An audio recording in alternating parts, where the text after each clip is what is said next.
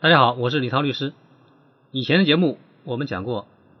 通过搭建股东的持股平台，可以帮助企业老板牢牢掌控公司的控制权。今天我们来分享一个典型的咨询案例。情况是这样的：有家公司现在有员工接近三百人，公司的现有股东只有两位，都是自然人股东，分别。持股百分之七十和百分之三十。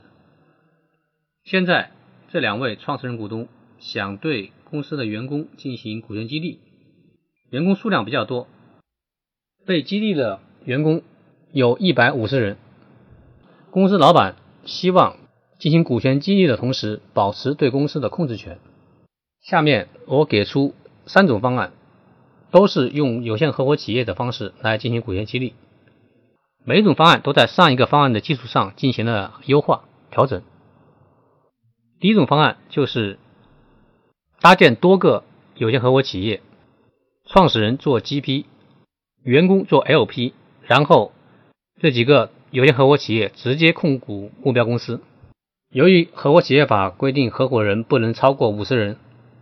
而需要进行股权激励的员工一共有一百五十人，因此需要搭建三家有限合伙企业。在这些有限合伙企业里面，创始人股东担任 GP，员工担任 LP，然后这三家有限合伙企业直接持有目标公司的股权。创始人作为 GP 管理有限合伙企业，员工作为 LP 只能享受目标公司的收益，没有表决权。第二种方案是在第一种方案的基础上进行优化，在前面的三家小的有限合伙企业的基础上，然后再搭建一个大的有限合伙企业，然后这家大的有限合伙企业百分百的持有目标公司的股权。方案二的优化主要是将目标公司的直接股东由三家减少为一家。第三种方案，由于有限合伙企业里面的 GP 普通合伙人要对企业的债务承担无限责任。为了避免万一有限合伙企业以后发生法律风险，连累到创始人股东的个人财产，可以先由两名创始人股东设立一家有限责任公司，然后这家有限责任公司作为所有的有限合伙企业的 GP。这样，即使未来这些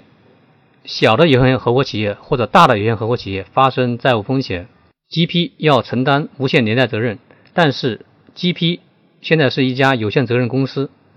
创始人股东的法律风险通过这家有限责任公司进行了进一步隔离。虽然这家有限责任公司需要对合伙企业的债务承担无限连带责任，但是创始人股东自己只需要在出资范围内对有限公司承担法律责任。小结一下，通过有限合伙企业这种方式。来搭建员工的持股平台，是对员工进行股权激励的一种通行的做法。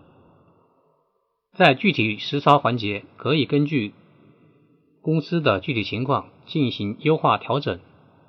比如，如果被激励的员工数量比较多，可以通过搭建多个小的合伙企业，然后再由这些小的合伙企业来共同搭建一家大的合伙企业。这种方式来减少公司直接股东的数量，便于管理。同时，为了隔离创始人股东个人的法律风险，可以通过专门设立一家有限责任公司来担任 GP 的方式来进行风险隔离。本期节目就到这里，我们下期再见。